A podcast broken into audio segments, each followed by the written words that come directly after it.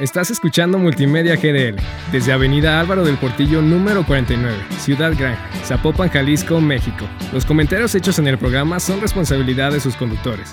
Multimedia GDL. Bienvenidos a Cuadro por Cuadro temporada 3. ¿Que no las terceras partes son las peores? Eh, esta es la excepción a la regla, eh, junto con Harry Potter. Bienvenidos a un nuevo episodio de Cuadro por Cuadro. Yo soy Lino y me encuentro acompañado por... Sofi. Pues bienvenidos a un episodio más. Ya no sé qué número de episodio es. Antes sí llevaba Este la es el cuenta, 9. pero- 9. De la tercera temporada creo que ya, ya llevamos bastantes. Ya no me acuerdo ni de qué Ya películas casi hablamos. terminamos la temporada, estamos más para allá que para acá. Exacto. Y pues para seguir un poco con la línea que han llevado todos estos episodios de esta temporada, pues vamos ya a las películas del 2000. Empezamos con películas sin sonido y en blanco y negro. y ya terminamos con películas pues, pues ya más actuales, ¿no? Sí, exacto. Y aparte es una época que justo, como dice el título del episodio, pues creo que es donde la mayoría de las franquicias populares de hoy en día salieron. Sí, sí, o sea, no tal cual películas icónicas, más bien franquicias, como tú dices, Ajá, franquicias icónicas. que, que, que regalaron muchos más. Sí, fue como que... ay. Y, y no es como que sacaron muchas películas ya después por la nostalgia o así, simplemente fueron como películas que pues así se hicieron, ¿no? Como Sí. Spider-Man y Harry Potter y demás que vamos a hablar hoy. Pero sí, bueno, pues Lino, si quieres, empieza tú. A mí me gustaría empezar con algo que no es una franquicia. De hecho, es una película independiente, pero bastante conocida, que es Donnie Darko. Eh, esta película, yo, a mí- a mí- yo la vi como por morbo o curiosidad, porque el conejo que salía me daba como mucho, no sé, estaba muy extraño. Está muy raro el muy conejo, da raro. Te da como miedo, pero a la vez dices, ¿de qué se trata esa película? Porque no es de terror.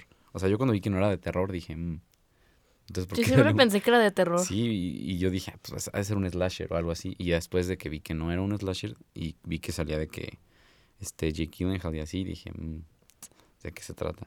Y la vi muy, muy, muy a ciegas, o sea, como que no, no sabía de lo que se trataba para nada. Y poco a poco, y, y yo recomiendo verla así, digo, ahorita voy a decir más o menos eh, sus temas y así, pero yo la vi así sin nada y me gustó mucho, que fue como que descubres poco a poco, no sabes de qué se trata, no sabes si es como que ciencia ficción o, o un sueño o, o acción, o no, no sabes de lo que de lo que trata, o sea, es un poco como de que toca, toca muchos temas y, y- y toca como que, o sea, no es que no es que toque muchos temas en el, en el sentido como que como una sátira o así, simplemente me refiero a que usa muchos elementos de que tanto de ciencia ficción como más como filosóficos y psicológicos y eso lo hace como en una historia sencilla pero interesante y, y que se desenvuelve como poco a poco Como más bien. profunda, ¿no? Sí, o sea, como que poco a poco te enteras de lo que está pasando y dices, wow. Yo la verdad no lo he visto, pero no sé, yo pensé que era, iba a ser una película así de terror como muy rara, bizarra y como- no sé, como tal vez sí la vea. La Pero verdad no. que me dices que no es de terror. Sí, no. Digo, sí hay, hay una noche de Halloween, o sea, como que el clímax es en Halloween, pero no es, no es, no- yo no la categorizaría como de terror. Está en. Prime Video, Pues así que véanla. maybe más como thriller o Sí, suspenso. thriller psicológico por ahí, yo, yo la calificaría como eso. Nice, va. Y bueno, pues también en el 2001 pues salió Shrek, de la cual creo que ya hemos hablado bastante, pero teníamos que sacarlo porque pues son este los clásicos del 2000 y justo ya hemos discutido que, que para nosotros la segunda parte es como de las mejores. Sí. Y es que la hada madrina es genial.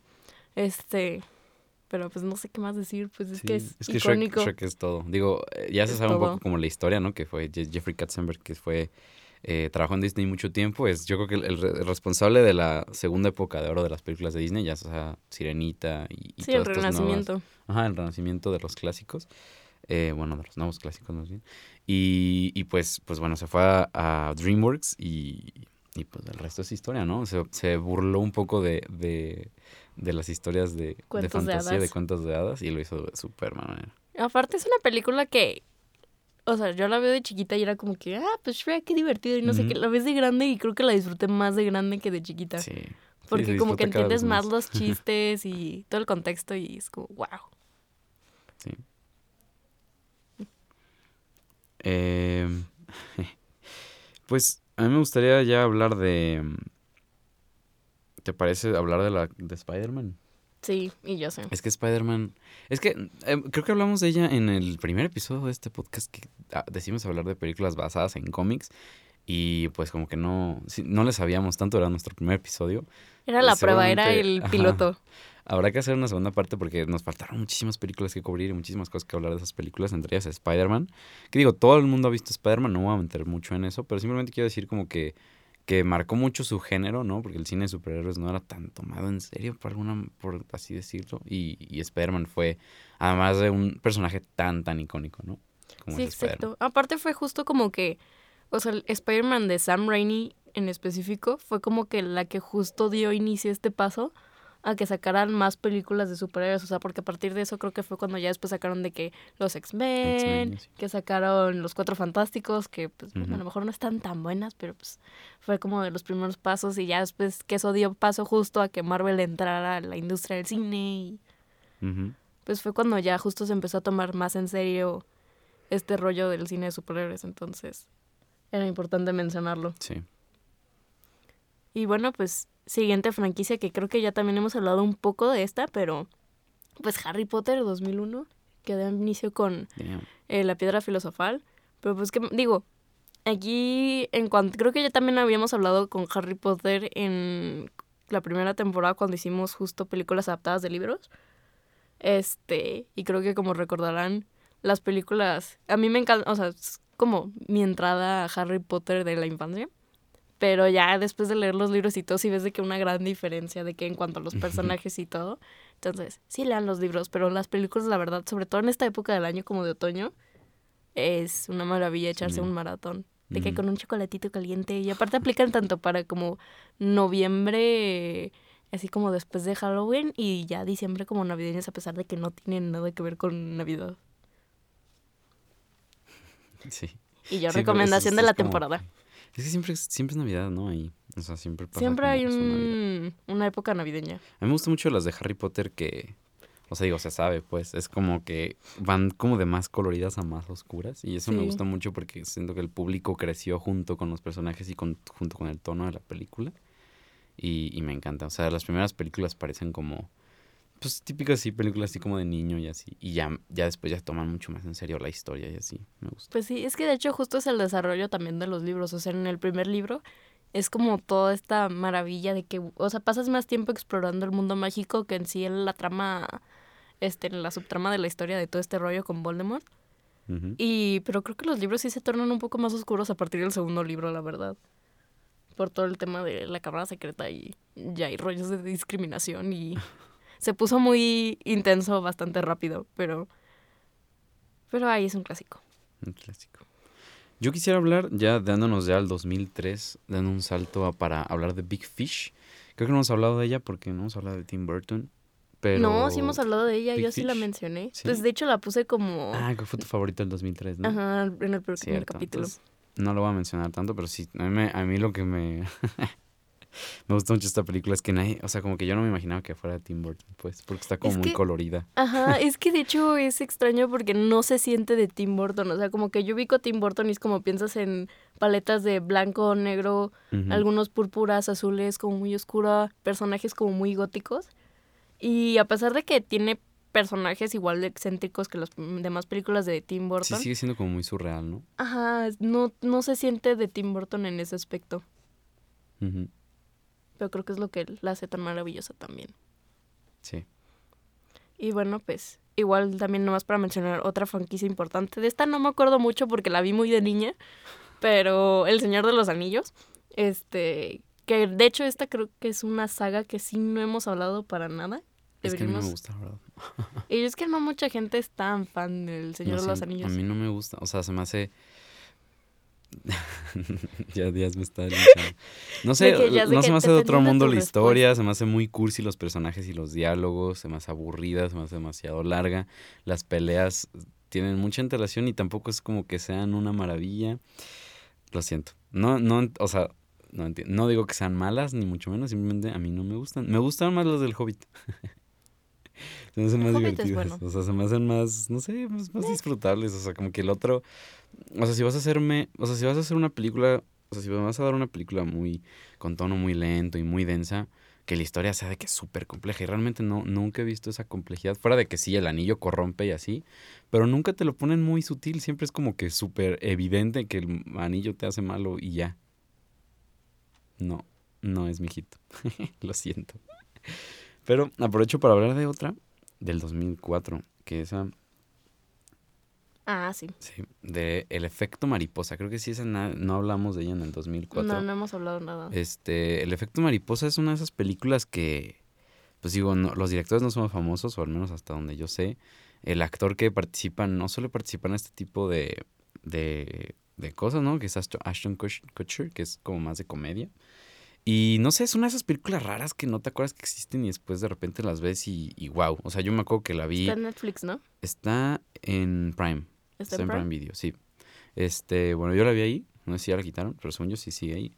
Este, y bueno, es una historia de un niño que puede viajar en el tiempo, o sea, de una persona, pues, porque Ajá. es adulto, luego niño, luego adolescente y así. Este, que puede viajar en el tiempo y y demás, o sea, es, es mucho más que, o sea, es, es más de lo que parece porque es como Wrinkle in Time, ¿cómo- no, ¿cómo se llama? La de Rachel in McAdams. Time? Rachel, Rachel McAdams con este otro tipo, ¿cómo se llama? Ah, la de About Time. About Time. Uf, otra About película muy buena. Es, es, es más o menos eso, o sea, como que él, él viaja literal a él mismo en el momento del pasado o del futuro. Entonces, este, está interesante porque aparte le dan un tono más oscuro y más como de, no sé, muy sombrío todo, o sea, como que todo el, todo el ambiente es muy, muy pesado. Me encanta. Además de que el Tendré final, que verla. el final es yo creo que el acto de amor más puro en la historia del cine, de verdad. Oh. Porque aparte es algo horrible. O sea, eso es lo que me gusta, pues, porque es como que a simple vista no se ve, pero si lo pones a pensar, es un puro acto de amor. Véanla. La veré. Y yo la verdad no la había visto, solo la había escuchado. Creo que alguien ya me la había recomendado, pero no me acuerdo quién fue. Este, eh, otra película. Esta también es más de romance, pero quería mencionarla también porque no sé si alcancemos a hacer un episodio de Navidad y no me acuerdo si ya he hablado de esta película en Navidad o si la hablé cuando hacíamos el set. Pero la de Love Actually, que, uff, ese cast es también enorme, de que Hugh... No, este era Hugh Grant, está también este Alan Rickman, está Emma Thompson, o sea, neta, este también, ah, Rowan Atkinson también sale, o sea, es una película genial, son como varias historias diferentes de amor que ocurren justo en Navidad. Ya. Este, es bellísima y aparte también súper chistosa. De ahí yo creo que varios pueden ubicar esta escena como icónica, que es cuando este esta Keira Knightley baja y abre la puerta y está este tipo con carteles y de que pone la este villancicos y de que la letra empieza a decir de que "Ay, es que eres mi persona favorita y no sé qué tanta. ¿No recuerdan esa escena? Ah, ya sí. No, no la acuerdo. Es muy bonita, aunque Lino no la recuerde ni, haya visto nada. No, es que no lo ubico. Es muy buena. Y es como película cl- romántica clásica de Navidad. Pero bueno, es mi Suena recomendación para. Navidad para quienes sean fans de todo ese tipo de películas. Este, pues la siguiente película que, que quiero hablar es, eh, ya yéndonos más para adelante, porque, pues sí, es una película de comedia que yo creo que es como super coming of age y, y aparte creo que marcó un, un antes y un después en películas de comedia. Siempre sien- siento que cada década, por así decirlo, tiene como una película que viene como a sentar las bases de, de las películas que vienen de comedia. Este, Ajá. y, y yo creo que películas como Proyecto X y así se, se- tienen mucho que de influencia en, en esta película que es Super Bad o Super Cool. No sé por qué hicieron ese cambio. En inglés se llama Super Bad y en español Super Cool. No entiendo el cambio, pero bueno. Traducciones. Es la, de, es la de. McLovin, pues, básicamente. Este, en mi foto de multimedia, de hecho, salgo con una, una playera con la licencia de McLovin. ¡Sí, cierto! Este, Ya no me acordaba. y, y es una película genial y fuera de que fuera de que sea de comedia, una comedia adolescente que y ta- igual y ven y no creen que es muy este tiene mucho genio, o sea, por eso o sea, realmente creo que es una película muy, buen- muy bien pensada, con comedia bastante inteligente, fuera de que obviamente es comedia súper americana de chistes muy básicos. Sí. Este, creo que esta no es así. Creo que esta, si bien tiene momentos así, va mucho más allá y, y tiene, en cuestiones como de narrativa en sí, este, simplemente la escena, la primera, la, la escena de inicio, pues no, no voy a hablar mucho de ella porque es medio explícita, pero te deja claro quién es cada personaje, te, te- te- y, y, y, y te, te introduce a ellos, o sea, muy bien, pues, y, y en sí no es así realista que retrate la vida de los adolescentes, ni mucho menos. Es una película de comedia y no deja de ser eso. O sea, no se toma muy en serio a sí misma. Ajá, pero, no creo que de ella- de serlo, ¿verdad? Sí, o sea, no. no. está tratando eso. Sí, no, o sea, es una película de comedia. Yo no me refiero a que sea, este, a que los personajes sean súper profundos. Simplemente me- en cuestión de comedia creo que está muy bien escrita. Es lo importante, o sea, cada género tiene su estilo. Porque muchas veces existe justo este como prejuicio de que "Ay, es que como que las películas de comedia no son buenas o como que no es cine de verdad o también de que con el terror, que muchas veces justo en los Oscars casi no premian del terror porque es como, es que es terror, no cuenta o así. Sí. Pero pues cada, justo cada género tiene como su manera de ser escrita y por eso de que existen películas súper buenas de comedia o de terror y existen unas, este, bastante malas. No quiero Sí, decir basura, y, pero... y la verdad, en mi opinión, hay películas dramáticas este, que sí están en los Oscars y todo, y que solo están ahí porque son dramáticas. Porque la verdad, Literal. están muy mal escritas, en mi opinión, en mi humilde opinión de no escritor. este, están muy mal, o sea, no es como que sean, no es como que tengan algo interesante y el puro hecho de que sale una persona gritando y llorando, ya la están nominando a mejor película solo porque tiene drama. y También en, drama en esas barato. cuestiones de actuación hay veces que es como le dan los Oscars justo a las personas que es como se nota más su actuación de que dramática en lugar de a pesar de no notar el trabajo detrás así no sé sí. ese es otro tema y nos Es desviamos un poquito pero tema que voy a hablar cuando hablemos de Better Call Saul. Ahí lo voy a dejar. sí hay que hacer tenemos que pensar ya en la siguiente temporada tenemos que planear así algo chido este y bueno otra franquicia que salió justo en estos años fue Piratas del Caribe, que nomás quería mencionarla porque creo que tampoco hemos hablado mucho de esa. No, es que tampoco hay como que mucho, o sea, no, no, no, no podemos hablar de ella en directores o así. Es como Pues que- sí, pues es que no, sí, no. es más una franquicia. Yo creo que el, una, una de las películas, que creo que la mayoría o así, es el mismo director de Rango, que es una obra maestra. Uh, Eso es pues, un dato Rango sí hemos hablado, ¿no? Sí, Rango, Rango creo que hemos hablado Y mucho, yo sí. porque yo me la paso mencionando a cada rato en la vida real. Ay, es que es buenísima. Aparte la manera en que trajeron mejor a los actores para Sí. actuar ahí y de ahí sacar la animación Me está encanta el genial. detrás de cámaras. Es genial. Aparte Johnny Depp. Ni idea. Y bueno, pues yo creo que Piratas del Caribe justo se destaca por Johnny Depp, la verdad. Sí, Seamos totalmente, sinceros, es el que totalmente. carga la O sea, franquicia. Jack Sparrow no, no sería nadie sin Johnny Depp. O sea, Sí. Jack Sparrow es Johnny Depp. Y, y también me, me sorprende demasiado, digo, para hacer una película, pues así de Disney y así. Sí. O sea, me sorprende la calidad de villanos que tiene. O sea, la- los villanos son de, de que genuinamente muy buenos. Deberían como que aprender un poquito de eso en Marvel. Y la música, la música de Uf, verdad es, es el es tema o sea, principal. Sí, o sea, el tema, el tema principal, y deja tú eso. O sea, el, el tema principal, el, el que cono- el que todos conocemos, pero aparte también el de, el de Davy Jones. Uh, también. Es, es como súper sombrío, pero a la vez es como bonito, y luego te das cuenta que es la caja musical que tiene. No sé, es una película muy, son películas muy bien hechas, pues. Sobre todo las tres primeras, ya después las otras tres ya son un poco Mm, más cuestionables, sí. pero la primera parte, o sea, la primera trilogía, la neta sí son una joya. Sí. Aparte, todas están como continuadas, o sea, tienen como esta historia que a pesar de que las puedes ver individualmente, bueno, la segunda y la tercera todavía están como más conectadas. Sí, porque las dos son de Davy Jones, ¿no? ajá. Es que no me acuerdo bien cuál es cuál, pero sí, ¿no? Sí, la primera es la de la perla negra, que es cuando está lo del barco, Ujú. que justo se lo roban a Jack Sparrow y todo. Después la segunda... ¿Eh? Barbosa. Barbosa. Este, la segunda ya es cuando empieza a salir Davy Jones, que es cuando van a la, la isla y todo eso. Sí. Y ya la tercera es cuando van a buscar a la ayuda de Calypso y que es toda la pelea final ahí en medio del ciclón. Ay. Golpeé el micrófono, Sí, la, la es que las peleas en, el- en los barcos siempre son...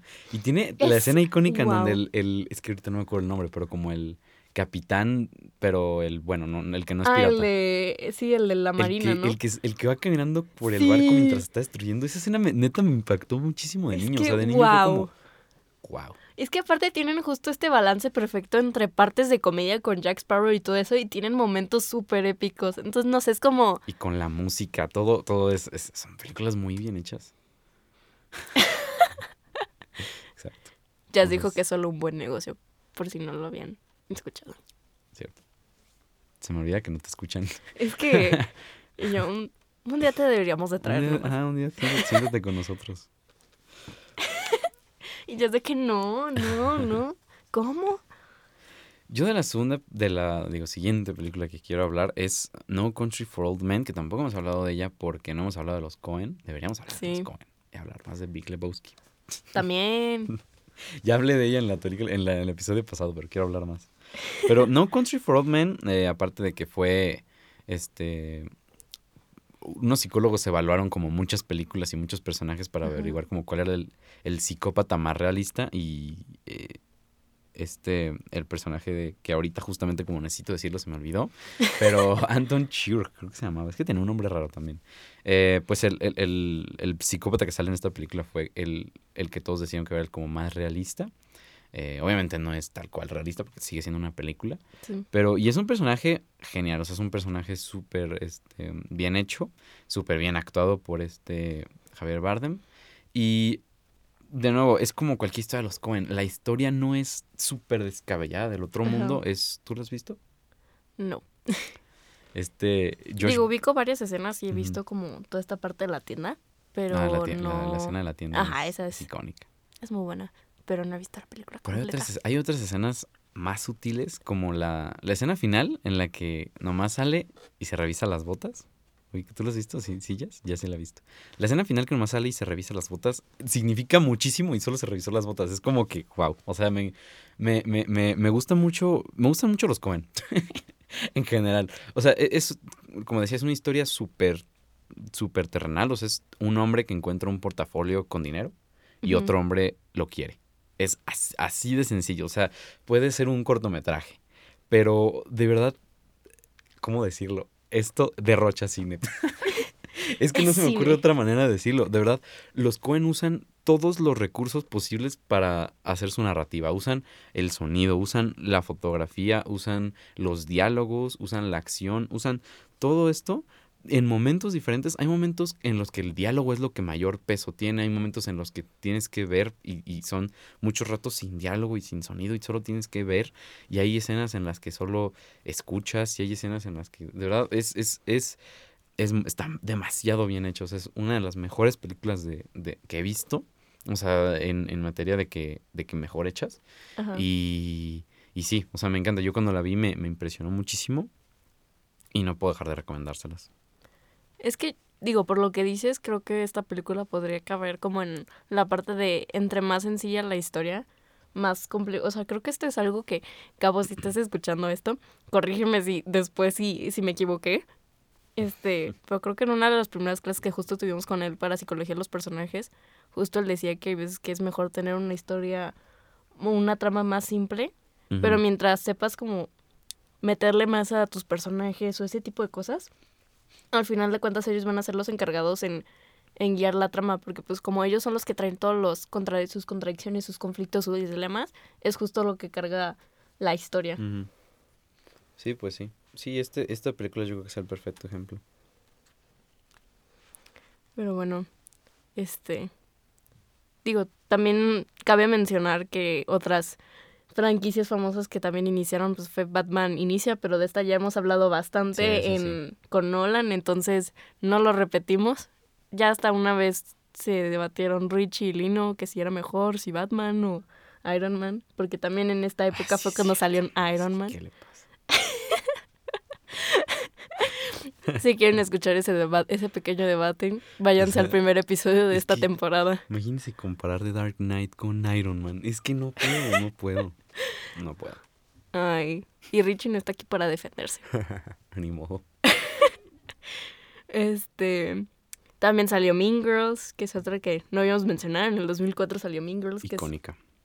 Yo creo que es como de las películas más famosas de, justo de De ese adolescentes. tipo, ¿no? Sí. No me acuerdo por qué hablamos de ella. La mencionamos que- el episodio pasado, no, antepasado. Que hablaste de una Cuando- película parecida. Sí, la de Heathers, que justo fue como el antepié, pero Heathers es más oscura y más, este, Ya. tiene Ah, asesinatos sí, que por sí si quería querían ver, saber. Sí, sí me gustó, sí me gustó cuando la dijiste, sí me gustó. Es que yo quiero, yo quiero saber dónde poder verla, porque de verdad de que, o sea, humor negro, asesinatos y película de adolescentes como que siento que no tienen nada que ver, pero juntos se suena Suena brillante. bien, suena bien. Y aparte Winona Ryder, o sea. Pero Pues bueno. Creo que Yo quiero hablar de una película que mm, eh, me gustaba mucho de niño, que es Meteoro, o Speed Racer, pues. Eh, me gustaba mucho de niño y me gustaba mucho verla y, y así. Y ya después cuando crecí, pues ya dije, ah, pues a hacer unas películas, pues que pues me gustaba de niño, pero pues a estar, mm, o sea, mala, pues. Sí. O sea, no, no, no creo que sea así buena. Y, y en Prime la vi y dije, ah, la voy a ver, voy a ver el principio para acordarme de las escenas que me encantaban de niño. Y la vi completa. Y es una muy buena película. o sea, no, no es, no es, o sea, no pretende ser más de lo que es. O sea, es una película así como de acción súper colorida y súper caricaturesca, pero no sé, me recordó mucho a Mini Espías, como que toda su. Uh, su Mini Espías es otra que salió estas. Y sí, o sea, es una gran película de carreras, buenos personajes, una historia bastante sólida. O sea, no, no, no es así una mala película. ¿Puedo ver la foto? O sea, creo que sí viste esa película. Sí, obviamente la has visto. ¡No manches! ¡Sí la vi! Sí, Meteoro. Me acordaba. Sí, la del cochecito blanco. Sí. Sí, que tiene una M roja. Ajá. Yo no me acordaba de esa película. Sí, Sí. es toda una franquicia. O sea, creo que es- ahorita ya está como súper olvidado, pero sí era, una, sí era una potencia en ese entonces. Sí, sí, yo, tiene, era, era caricatura o era cómic, no, no sé, pero sí, ¿no? O era los dos. No sé qué fue primero, pero yo, yo, yo después descubrí que era, que era Yo creo que caricatura o videojuego. Y, después me, me hizo valorarlo ¿Videojuego? más porque yo, yo, cuando, yo al principio, pues yo veía que, que, o sea, que la película en sí era muy cari- caricaturesca y dije, wow, pues, así quisieron hacerla. Pero ya después cuando vi que estaba basada en, un, en, en, en una caricatura o así, dije, wow, o sea, es que... Sí es tiene como que- sentido. sí, tiene muchísimo sentido y es como que la estética que le dan a Scott Pilgrim. Que. Scott Pilgrim también es, es así porque, bueno, se inspira mucho del cómic y, y la estética del cómic, ¿no? Y pues sí, ven, o sea, no, no les aseguro que si nunca han visto esa película, ahorita les guste. Pero, no sé, vean sus películas que veían en la infancia, ¿no? Eso también me pasó con Tron. Es que justo, pues, digo, para todos los que nacimos alrededor de esta época o que todavía eran niños como en los 2000, este, salieron un buen de franquicias también como para niños, o sea, todas las películas de Pixar, o sea, de que Toy Story, bueno, por ejemplo, ya más la generación de mi hermano como 2004 de que Cars también están obsesionados con Cars. Cars. Este, es buena, es buena. Este, La 1. La La uno. 1 la uno es buena. a mí la 1 me gusta mucho. Ya la 2 y la 3 no estoy segura, pero pues. a ya, Uno. ya sí, a ya sí le gustan. La uno. Este, La 1. Sí. Y. Ah, se me fue el rollo. También. Ah, también estábamos diciendo que en estas épocas salieron las de. Las de. Ah, la de los perritos, este, Ah, las Body. de Bodies. las de ¿Te Body. acuerdas, ¿Te acuerdas de esas películas? Salían como 400 películas por año de esas. Son como las de Barbie, la verdad. De- Eran como las de Barbie. ¿Pero por qué? O sea, sí, al Sí. espacio. ¿es ¿Por qué? Yo tenía la del espacio, creo que tenía la de Navidad. Y. Ay, no me acuerdo cuál otra tenía, tenía como tres. Yo no sé de dónde salieron, o sea, de dónde salieron las Pues- películas en general. O sea, alguien dijo, hay que hacer una película de unos perros. Pues es que los perros venden, la verdad. Seamos en. O sea, cinco perritos como golden, Pero es que, así bonitos, teniendo aventuras. ¿Quién no vería eso, la verdad? pues, pues mucha gente la vio al parecer, ¿no? Sí. Pero no sé, si sale, si sale en el cine y así. No, ¿verdad? No, eran películas no. directo a DVD. Ajá. Ah, ese Sí. es otro tema. También Bueno, salían yo lo bastantes veía- películas Yo lo a veía DVD. porque la super pasaban todo el tiempo en Disney Channel y Disney XD. Yo no tenía Todas las de. Barbie.